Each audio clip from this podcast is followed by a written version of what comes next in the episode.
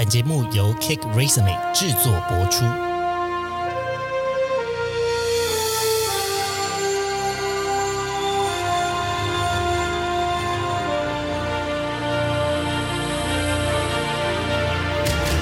欢迎来到职涯探险，我们将固定在每周分享职场与人生的真实现场，图鉴各种职场生活丛林中的经验故事。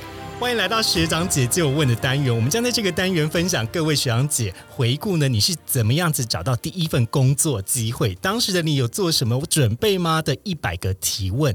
那今天呢，我们非常开心邀请到诶这个一位美女的来宾，我们先请她自我介绍一下。Hello，你好。啊、h e n r y 你好，各位听众朋友，大家好，我是周。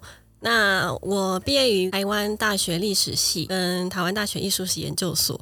那我目前的工作是在故宫博物院的器物处担任呃委外的计划助理。请问那个刚刚你有讲说你是在故宫的博物院担任器物处，呃，就是故宫它的典藏部门有分成三个，一个是器物处，然后一个是书画文献处，那还有一个就是南院处。那我的部分是在器物处担任呃委外的助理，这样。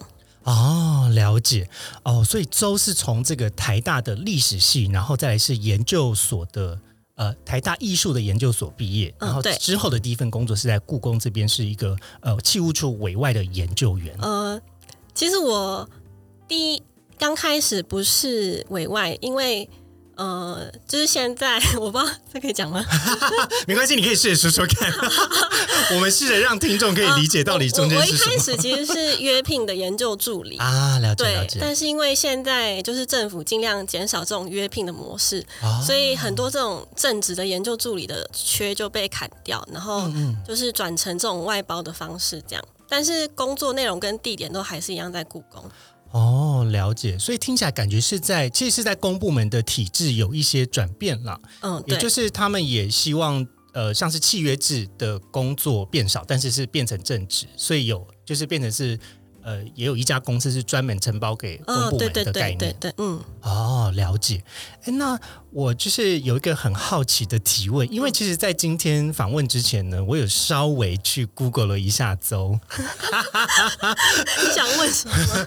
没有啦，因为如果大家平常你是周的粉丝的话，你就会看到他在 IG 上面呢，其实有非常多美美的照片，然后每一张看起来都很有气质，上面照片背后都还有一些呃很多历史的故事在背后。但是我找到了一个新闻哦，就是当时呃你在这个选读科系的时候是繁星计划，然后考上，然后那个时候。就是记者他这么讲了一句话说，我都我都快不记得了。他引用了一句话说：“当时的你呢，想要考进，想要当中研院的院士，成为考古学家。” 我不晓得你还记得这一则新闻吗？我觉得我好像没讲过这句话。好，所以，但但我觉得跟你目前的工作其实还蛮蛮有蛮接近的，有一点接近啦，所以我只是先好奇的提问，就是说，哎，那当时或者是现在的你，你你你有办法回顾说，为什么会想要进入像是这种国家级的故宫的呃博物馆的工作，去呃里面去任职呢？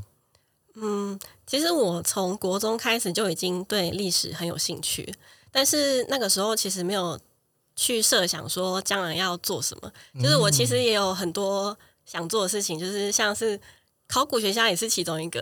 然后因为我本身很喜欢唱歌跳舞，对所以我也有想说，哎，搞不好也可以去当个歌手之啊，演艺圈发展的 概念对是是是，但是主要的一个契机是我在大三的时候，我那个时候修了就是我们系上的一门课，叫做呃从考古美术看早期中国。嗯，就是我修完那门课之后，我就发现我对艺术史非常有兴趣，尤其是对古文物的部分。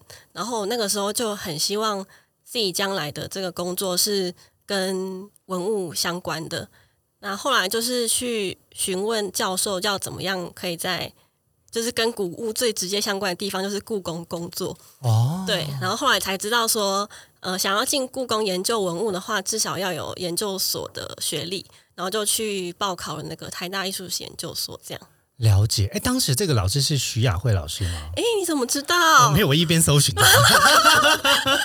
你你从哪里看到的？Google 啊，立刻搜寻。那我有讲过吗？没有啦，你刚有讲说从考古美术看早期中国。哦，对对对，很会搜寻。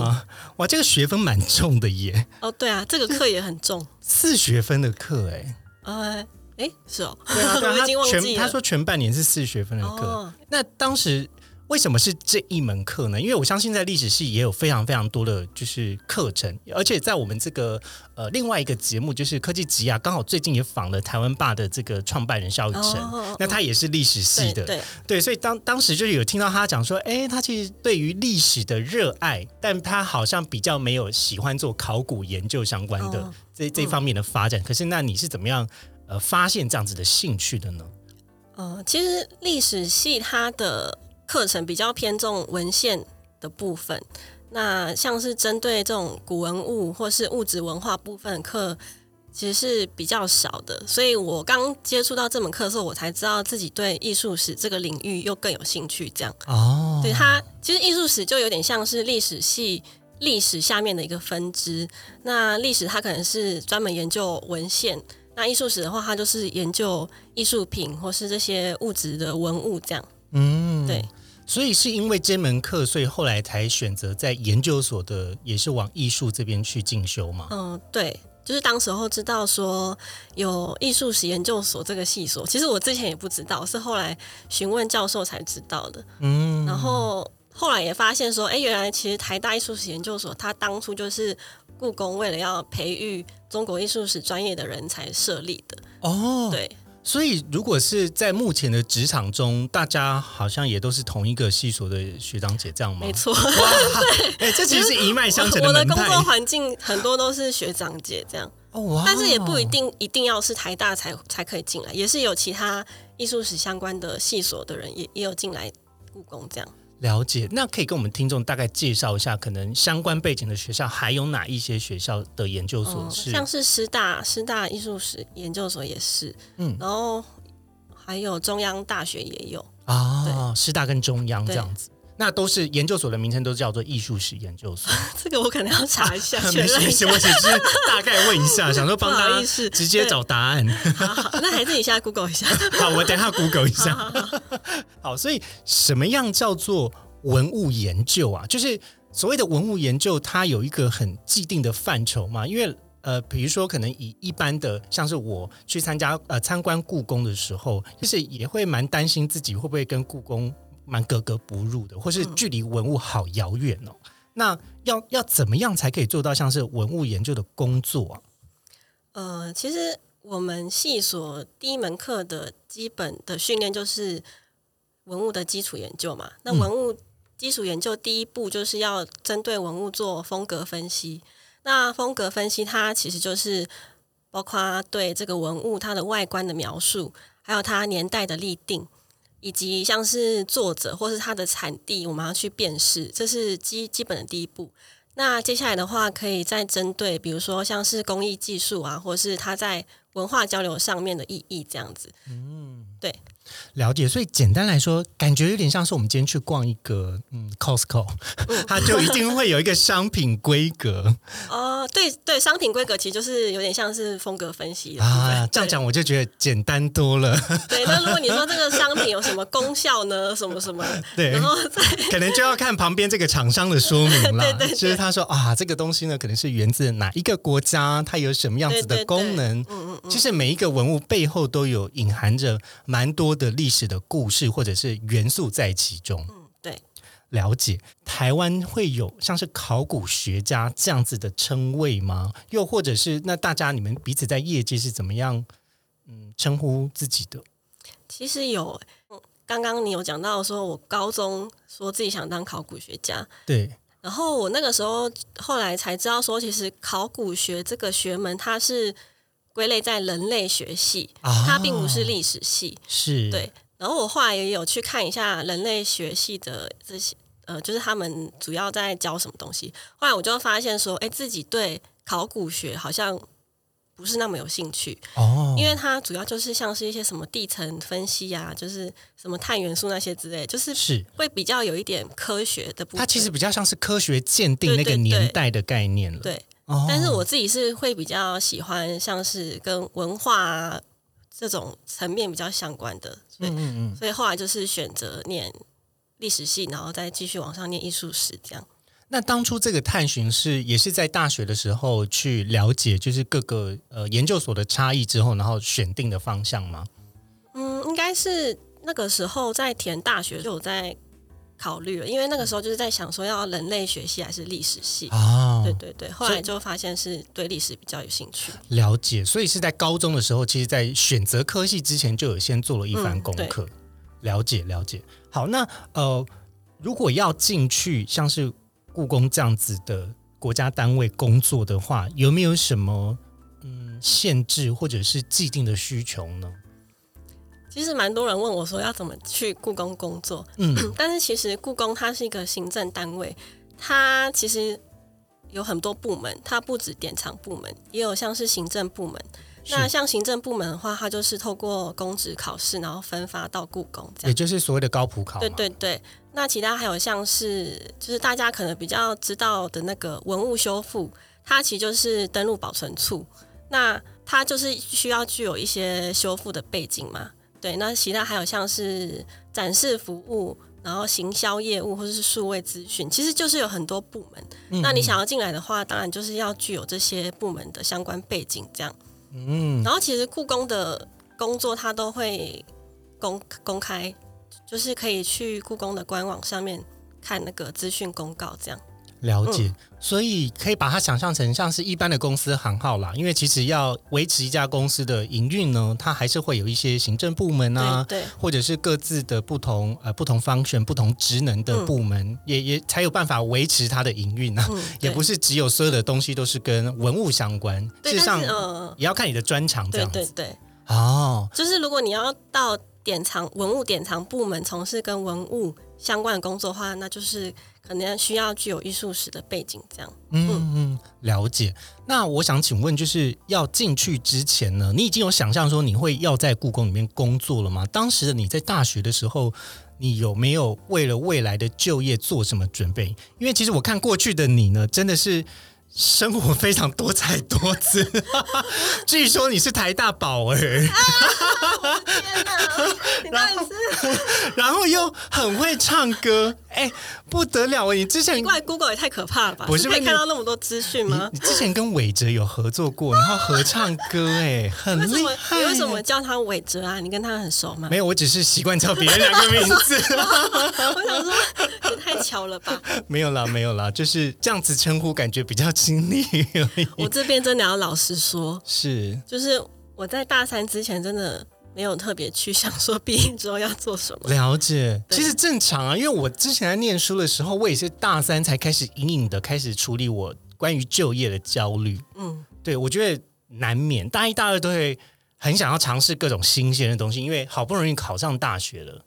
特别在我那个年代，我那个年代比较像是家里的人，可能就会说：“哦，你就是好好念书，考上好大学，然后找一份好工作。”就有一点，高中到大学之后，好像就是你已经解决了一种人生的关卡了，所以你就有特别的解放，就会想要去尝试各式各样新奇的东西。这大家都可以理解啦。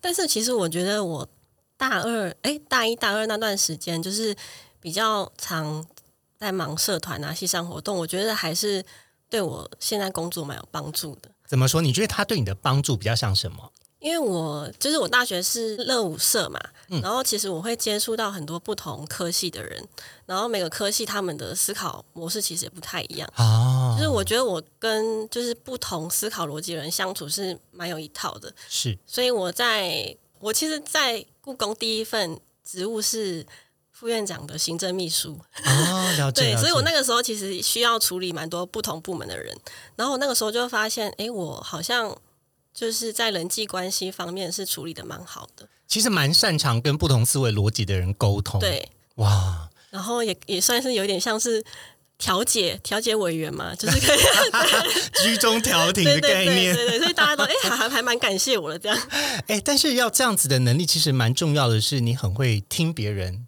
他想表达什么。然后你能够帮别人抓到他想要传递的意思，或者是掌握那件事情的一体两面。我今天我突然想到，我今天看到就是你们的那个 IG 专业上面有分享那个职场上的那个 MBTI 吗？啊，对对对对对然后我就是那个哎 INFJ，，INFJ，等一下是哪一个？是提倡者吗？还是沟通者？提倡提倡者就是那个和事佬的部分。哇，我就觉得也太准了吧！这个这个十六型人格测验呢，我先跟大家去稍微快速科普一下。首先呢，它是一个心理学里面的一个呃，像是人格测验啊，但是蛮多 HR 把它应用在职场的性向测验。有的时候这个测验被别人诟病的点是，我在这一个时间点跟这一个时间点测得的答案不大一样。那会有这样子的不一样呢？主要是因为你在解决事情的逻辑跟思维，有可能在应对不同的工作职能的时候，或者是你扮演不同的角色的时候，这些想法会转变。那就会变成你有的时候测起来可能是我该讲的，可能是提倡者啊，或者我有时候测起来是领导者啊，那会有这样子的差异的转换。通常我们会希望一个测验测起来的时候，前测跟后测不要改变太多。但是这个测验呢，它会被大家诟病的点就是在这个地方。那但是呢，它还是非常能够代表某一些你在决策跟逻辑思维的一些想法。然后整个完整的测验，它的题目会比大家在坊间做到的趣味测验在更多元、更更多题，而且是有达到信度跟效度上面一定的鉴别度，才有办法就是实测的。原来如此，好，科普时间结束。好，谢谢。好，那回到刚刚就是讲的这个大三的时候，开始对于未来有一些彷徨。那接下来你做什么样子的呃选择或者是决定呢？哦，就是我刚刚有讲到，就是我修了那门课嘛，然后发现自己对艺术史这个部分非常有兴趣，所以我就决定报考台大艺术史研究所。所以我大学毕业之后，就是接着念研究所。对哦，嗯所以在大三那个时候，刚好就接触到刚刚所提的那一门课，嗯然后就开始往呃艺术艺术研究所这边迈进。嗯，对，那有没有其他并行的道路啊？因为感觉热舞社啊，跟当时的唱歌也差不多是在同一个时间接触的。那就我自己侧面的观察啊，其实你是你是一个对好像对生活也蛮有热情的人。呃，会不会大家会觉得说，哎，我对我在大学的时候生活过得很多彩多姿，可是这个人他居然是念艺术艺术研究所，就是好像有一些反差感。对，其实蛮多人都说我就是给人家的感觉很反差这样。但是我记得我那个时候就是也有在思考，就是因为其实我那个时候还有去应征那个 AKB 四八的海选，真的假的啦？真的你差一点就成为 AKB 四十八 T。我有通。过第一阶段，天哪！但是因为第二阶段刚好跟我们系上的那个重要的课，毕毕毕点毕业典礼撞到，嗯所以我就没有后来就没有去第二阶段这样。啊，好可惜哦。但是我那个时候就有在思考，说我将来到底想要成为怎样的人。然后我那个时候就就觉得说，我想要有一个专业是，就算我变老了之后，他也是一直跟着我的。所以我那个时候就觉得说，哦，那就决定是念艺术史研究所，就我想要让这个东西成为我的专业，这样。嗯，那我问一个比较难回答的问题哦。所以唱歌跳舞是一个没有办法的，不是？啊，我开玩笑的啦，就是每个人都会有自己术业有专攻啦，术自己。的排排名嘛，就是你想要让什么什么样的专业是成为属于你自己的这样。是啦，是啦。其实我觉得做演艺工作的大家也是非常辛苦的，他他必须要在很多情境去体验那些感受，然后用自己的专长把它再度演绎出来，这是一个很需要生活体验的工作，而且非常内耗的工作。嗯，对对对，所以呃，我们是对大家还是保持着非常敬重的心。没错对，，不是所有人都可以成为这样子的表演者的，这是真的蛮困难的。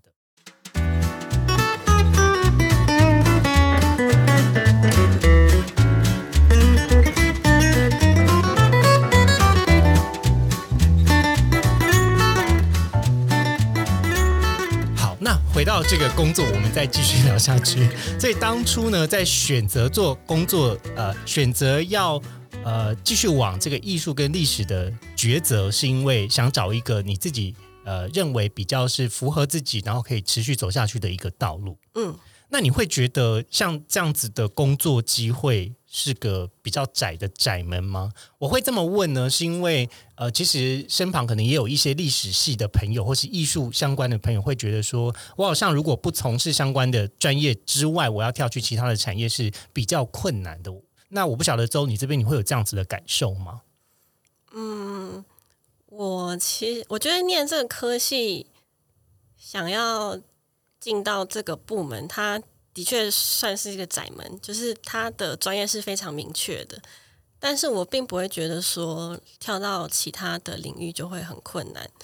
就像就像我觉得，就是很多的训练，它其实在不同领域都是有帮助的。哦，那比如说，你觉得它的通用知识比较像是什么，或是它的通用技能是什么？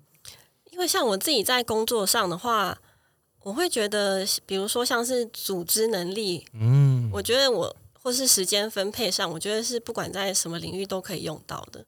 哇，哎，我突然想到一个情境，其实要在这么庞大的资讯中去爬书，到底哪一个东西的先后顺序，或是要拉出一个很清晰的架构，其实它很需要同整的能力耶。对我自己，我发现我好像在就是。比如说事情的优先，或者是你同时处理很多杂事，你要怎么去把它一个一个解决？这样，我觉得我在这个部分是，就是好像还蛮上蛮擅长的。这样，嗯，听起来感觉也跟就是现阶段可能呃职场上比较热门的 PM 工作也蛮接近的。像产品经理，其实他也是呃蛮需要处理一些排程啊、优先顺序、调度资源，然后怎么样有有系统架构的处理。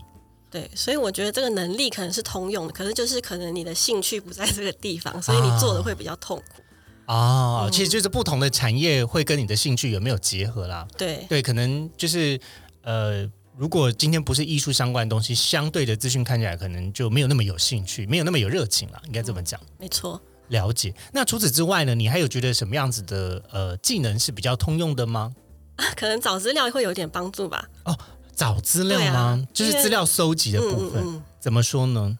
因为我们做研究是就是需要找很多资料啊，而且我们会比较重视这个资料的出处，所以我们在不管是可能写文章还是什么，都会比较严谨。是对。那请问，就是在这边找资料的话，是也是是透过像是一般的网络去找寻吗？还是说他真的很需要去翻阅一些书籍，或者是？要就是我不大了解，可能相关的历史的资讯是怎么样去搜寻的。其实现在线上都有很多工具是可以就直接上网搜寻，但是还是会有很多老师希望我们自己去翻阅书籍，因为有时候你去搜寻东西，你你已经是已经很具体你要搜什么东西了，所以你大概可以知道你会搜到什么。可是你实际去翻阅翻阅书籍的话，你会发现一些。你意料之外的那些资料，其实是会对你有一些帮助。这样，所以我觉得两个可能要并行。对，嗯，也就是说，当我今天很明确知道答案的时候，当然是可以 Ctrl F 搜寻关键字就 可以。但是，但如果你对于这件事情还只是一个，嗯，好像那边有答案，那你可能需要再补足一些脉络，或是稍微看一下不同书，同样在讲这件事情，大家的观点是什么？对，有时候可以打破你一些框架，这样。哇，那可是要在众多的观点之中，怎么样有自己的意识去，就是处理这样子的资讯啊？因为我觉得这好像蛮困难的诶。比如说，你要先去辨辨别一个很早以前的真假新闻，然后你要再再来判断说，哦，那这个人讲的是对的吗？还是他讲的是对的？这要怎么把它拼凑在一起？好像有一点牵涉到我在历史系很常。强调的一个一句话就是问题意识，就是怎么说？你看到这则新闻，你有没有发现什么问题？那当你想要去解决的时候，你就会去搜寻资料，去佐证你的想法。这样，对。所以在做文物研究的时候，一样也会带着同样的思维去辨别吗？对，比如说，因为像我本身研究所是主修陶瓷史，嗯。那比如说，你看到这件陶瓷，你就会想说，哎，它的产地来源是什么？是。然后它的年代是什么？然后它在那个时代，它的呃工艺技术上的层面的意义是什么？对，或者是它在社会社会上，或是在呃，比如说呃，它是宫廷用器还是一般的民间用器？你就会想要去解决这些问题，然后你就会进而去收收集相关的资料，这样。哦，所以呃，如果我们今天要研究一个文物的话，其实也会从它使用的情境啊、场合啊、年代啊，然后各式各样的，就是帮他去做一个比较有架构式的梳理，嗯，然后才有办法整理成刚刚我们讲的像是一个商品介绍一样。对，其实我觉得文物研究也有点像是在帮文物说话，哦，因为文物它不像文献，它是有文字描述的，所以其实很多时候你是要去帮他说话的。对，哇，这样子的观点，我还真的还没有访问你之前，我是不知道的，因为我原本想说 啊，文物就就是感觉很陌生，我好害怕。其实为了今天的访问，我准备了很多资料，因为我好害怕。你准备很多资料吗？我觉得你都在搜寻我一些八卦、因为我很害怕，就是在在就是文物的部分，我也讲一些很失礼的地方，哦但是我我可以在书爬，就是爬书做到更多的功课。很不巧的，就是比较是个人面，可能我也比较多这个部分，就是本身不会啦。我相信过去在台大，你肯定也是小有知名度，所以才会在网络上面是非常容易找到都。是过往云烟。好，那我们再回到就是个就是过去在这个学校的呃这些经历来讨论。所以当初呢，你在毕业就离开研究所之前，你已经就确定好你未来的工作了吗？其实我念研究所就是想进故宫工作，哦，对但是我当初的这个呃想法是比较单纯的，就是我觉得我一毕业就可以进故宫，然后当研究员这样。嗯但是呢，现实层面就是现在研究员的这个缺已经饱和了，是对，所以其实现在像我们这些毕业的学弟妹，想要进故宫的话，就是主要就是做研究助理的部分。嗯嗯嗯，对，但其实一开始会有一点点的不适应，因为你会觉得说，诶，那些研究员其实跟你的学历是一样的，可是你们却做不同的事情，所以刚开始就会其实是会有一点点觉得自己好像生不逢时之类的。啊，对要是我再早一点出生的话，对对对或许我可能有比较多机会。那个时候会有这种想法，嗯嗯，所以花了蛮多时间在调试这个部分。是是。那你有怎么样就是调试的嗯心态的办小小秘诀可以分享吗？嗯，就是我觉得我以前是比较执执着的，就是因为我觉得说我其实很早从国中开始就对历史很有兴趣，然后一路走来也都是照着自己心里想要的去前进。是所以当诶当出社会之后，发现诶事情跟我自己想的不一不太一样，然后就是在适应的过程中，我就跟自己讲说，不要太执着，一定要做这件事情。就是其实你给自己多一点可能性，你去做别的事情，其实也是 OK 的。所以就是 像我自己的话，就是有开始经营自媒体的部分，嗯因为我就是对艺术史还是很有热忱，所以我有时候就会分享一些艺术史相关的知识。哦，对，那我觉得现在这个模式，我觉得呃操作起来也是还蛮开心的。就是你一方面可以在故宫从事跟文物很密切相关的工作，但是你同时又有一个自己的一个副业的部分，它的那个 credit 是属于我自己的，就会相对来说会比呃你去那边跟研究员比较还要有成就感。这样，嗯，听起来感觉是，如果这边已经有一个既定的规则的话，当然你顺着这样子的规则去思考，你会觉得很受挫。嗯，但我觉得现代的大家也有另外一种好处，就是呃，永远都有其他的规则是等你去创造的。嗯，那当你试着去发展看看，或许就会有新的道路出现。对。嗯，就在周乐身上，我我看到是这样子的成功我觉得就模式给自己多一点可能性啦，就是不要太去预设一定要做什么，就是呃，我这个系所毕业就一定要做这个什么的，对。了解。那呃，我可以请你就是跟我们的听众大概分享一下，就是目前你的这个工作跟其他的公务员会有不同的地方吗？因为刚刚其实我们开头的地方比较是快速带过，那呃，它会不会有很本质上面的差异啊？有啊，因为你说公务员吗？对，就是跟哦如果我们一般高普高普考考到的公务员会有就是本质上的差异吗？因为呃，本质上差异就是我们不是公务员，了解，对对对，我们的像我们的薪资福利那些，就是比较那个约聘的研究助理来去计算，这样。对是是。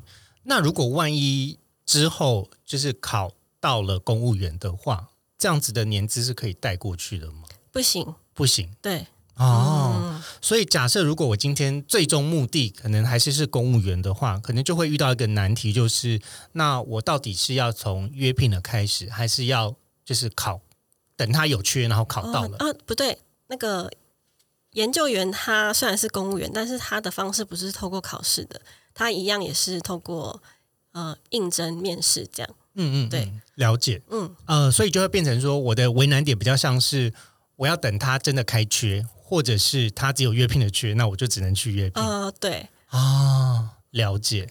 那会不会有其他可能，像是不是在台湾的，像是呃文物研究的单位工作，可能去国外的单位工作呢？呃，也是也是有这个机会啊。像我有蛮多学长姐也有在国外的博物馆工作，这样。哦，比如说他们都去哪边的博物馆工作？像呃有有学长是在那个荷兰的阿姆斯特丹博物馆，哦哇，对，他跑去荷兰了。诶，但是他是有博士学位啦，对，哦嗯，所以如果真的要到国外工作的话，是要考博班会比较多机会吗？可能是对。哦像我蛮多学长姐，他们也是有继续念博班这样，嗯嗯嗯，对。了解。那目前的你，就是呃，对于现在的工作，如果一句话给感想的话，你你会给什么样子的感想？呃，现在我觉得现在的工作完全就是我对古文物的热忱，嗯我并不是因为故宫才在这里，我是因为这些古文物，所以我才继续待在这里工作。这样，嗯呃，你可以再多说一点吗？为什么是对于古文物的热忱，而不是对于故宫？因为刚刚前面的时候有大概提到说，其实从以前你就好像在考研究所的时候就很明确想要进去故宫，嗯，但现在的你呃的给的回馈比较像是说，其实你对于文物一直以来的热忱才带领你到故宫，这两个视角上有一些差异。嗯，因为其实出来工作之后，就会发现，我我当初对故宫的想象是很美好的，因为我觉得它就是一个呃拥有非常多文物资源，然后从事学术研究的地方。嗯但是后来真正进来之后，就是它毕竟是一个行政单位嘛，它其实有非常多很复杂的事情，是，然后它并不是这么单纯的研究机构。嗯嗯嗯，对，所以我会觉得说，真正让我继续留下来的还是这些古文物，就是很单纯的这些，呃，这种对于艺术史或是文物的热忱，而不是对于当初这个故宫的想象，然后继续待在这里这样。了解，也就是说，其实故宫是一个让你可以继续接触到这些文物一个很好的机会。如果这些文物搬到其他地方，我可能也会跟他们去这些地方，差不多是这个意思。哦，但因为也因为这样子的角色，让你可以有机会触碰你想要接触的这些东西啦。说实在，因为因为如果说我今天假设真的只是想要进去某间公司工作，那你大可以做其他的工作啊。比如说刚才也有讲，他们可能有行销单位啊，你可能也不见得是做这个文物相关的。嗯那你也是在故宫工作，只是你后来想想，你觉得其实是因为我可以持续接触到我有兴趣的这些文物，嗯才是真正支持你的动力。没错。那如果今天有没有机会是，嗯，哪一天可能有另外一家公司啊，或者是自己出来做一个独立工作者，你觉得会目前在你的身上，你会看到这样子的领域跟产业会有这样子的机会吗？你指的是独立工作者，意思是说，呃，意思就比较像是可能自己出来，也是自己出来开业工作，但是成为这个方面的专家。那不管是跟国家的单位合作，又或者是呃做相关的教学，因为其实呃现在也有蛮多专业的工作者是走向教学领域，也就是他本来的工作，他觉得呃发展的差不多了，他也累积了一定的知识之后，他比较像从事教育产业的工作。哦，其实我这方面还蛮就是纠结的，因为我会觉得说，比我厉害的人有很多，嗯然后我凭什么出来自己就是教学这样？啊，了解，对，就是我自己还是因为毕竟我原本待的这个圈子是比较比较学术圈的，是是你就会觉得说这些大佬他们都。这么认真在做研究都没出来讲话，你凭什么出来讲话？但是我后来有想说，就是因为我年纪比较轻，我才更应该要把这些东西跟就是一般大众接轨，这样。嗯嗯嗯，是啊是啊，因为其实我觉得，呃，我我刚才这个问题比较是想要探寻的是说，从目前你的角度会不会看出来有一些可以发展的机会啦？倒不见得是说你讲完你就立刻去做它，因为我我相信也很难 很难。比如说我举例讲说，哦，我自己看 podcast，它到底可以发展到什么样子的境地？老实说。我当然也不可能保证未来走向一定是怎么样，但也就因为我本着对于制作声音相关的内容是很高度的兴趣，所以我现在还在这，而且我也是一直在思考它未来有什么可能性嘛，所以我才想说，从周的视角看出去的话，会不会看到一些其实是身为呃像是文物的研究，也有一些可能新的模式会被发展出来，或者是就是我们叫突发奇想的讨论的话。新的模式哦，对啊，比如说你自己在尝试在 YouTube 上面去介绍这些文物的历史，其实我觉得就已经蛮独特的，因为你有看到是不是？我有看到，我有看的。但是我跟你说，我做的好累，因为资讯量真的很大。对，然后你要介绍那个茶经的建筑物，发现细节也太多了吧？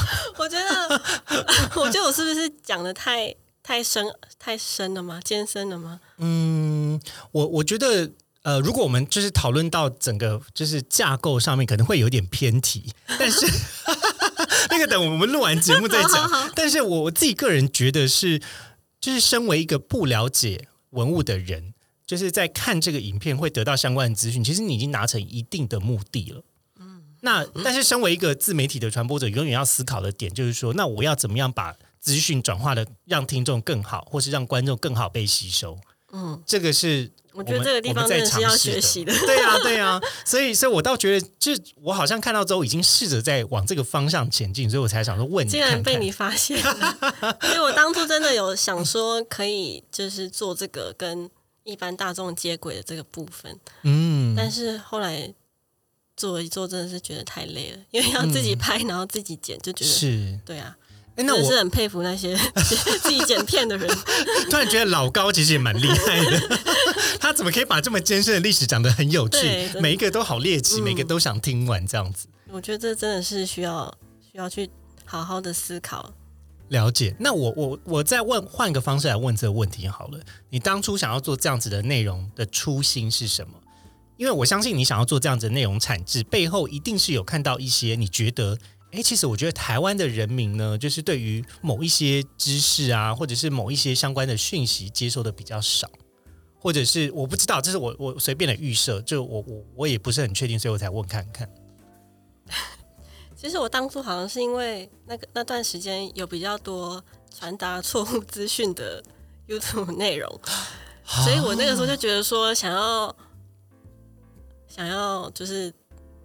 想要帮帮助大家，就是理解一下正确的资讯，对，还有怎么样去传递正确资讯的方式，像是我的影片都会有注明出处啊，什么什么，我我引用了谁的照片，我都会注明出处。嗯，对，就是这个部分我还蛮蛮坚持，对对，蛮注重。嗯嗯嗯，了解。所以当时是因为看到，其实有一些影片在可能在梳梳理资讯跟文字或者是资讯上面有一些错误的地方。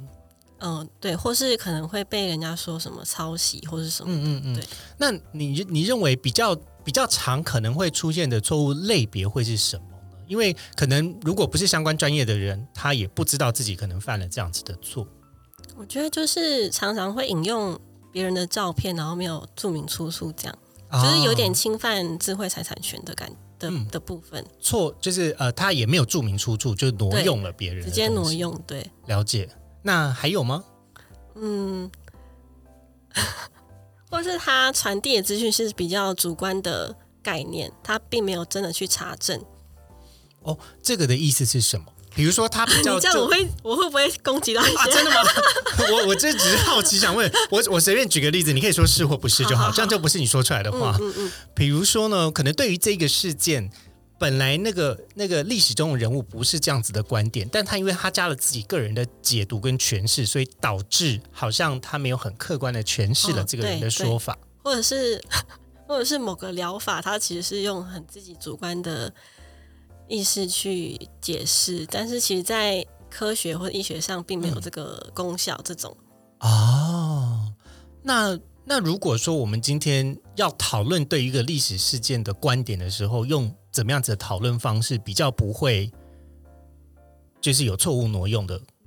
我觉得这个部分真的要好好的那个就是他的参考台湾吧，大家都去看一下以前的做的很好，台湾吧。对对对，就是他们可以用很轻松愉快的方式传递传递很正确的知识，这样。呃，我这么说好了，假设我们今天听众是完全不了解的，那有没有一个可以避免出错的一个检查模式？你说一般听众吗？对啊，对啊。譬如说，假设我今天真的就是对于某一个历史事件很有兴趣，然后我想要做一个这样子的内容产制的话，那有没有一些我可以避免出错的、可以检查的环节？是你觉得哦，这些环节是绝对不能出错，因为这样子才会确保你刚才所讲的这件事情是没有被挪用，或者是你错误解读。我觉得如果一般民众要发现这个错误的话，好像好像真的是蛮困难的，还是你就来做这样子的内容？或者是你可以去询问这个这方面专业的人。对对对，啊，了解了解。好，那接下来我要来问的问题哦，这个问题呢，可能有一点偏抽象。嗯，就是呢，因为其实你的工作呢是跟这个历史、还有文物，甚至土地跟人都蛮有关联的。嗯我想要问你，就是你怎么样看待这四个东西彼此的关系？过去在台湾呢，其实有很多关于历史建筑，或者是遗迹，或者是嗯什么样子的东西叫做古迹，什么样子的保存方式是对于历史的保存是最好的，有一些争辩跟讨论。那嗯，就是身为在这个领域的工作者，你怎么样看待这个关系的呢？你的自己的个人观点是什么？嗯，我可能要消化一下。好，没问题。我举个例子来讲好了，可能像以前呢，我们在念书的时候，哦、天哪！以前我在念书的时候，以前我在念书的时候，其实，在福大旁边其实就有乐生疗养院的抗争，嗯那包含当时也有宝藏岩，嗯那呃，其实呃，还有还有一些是这个公公娼的运动。那呃，其实有很多时候在当时在讨论说，今天要我们要保存一个历史遗迹的时候，人人文到底算不算应该要被保存下来的？嗯，就是东西。当它被认定成历史之后，人却要强制的被移除在那个土地上，它才叫好好的保存了这个历史。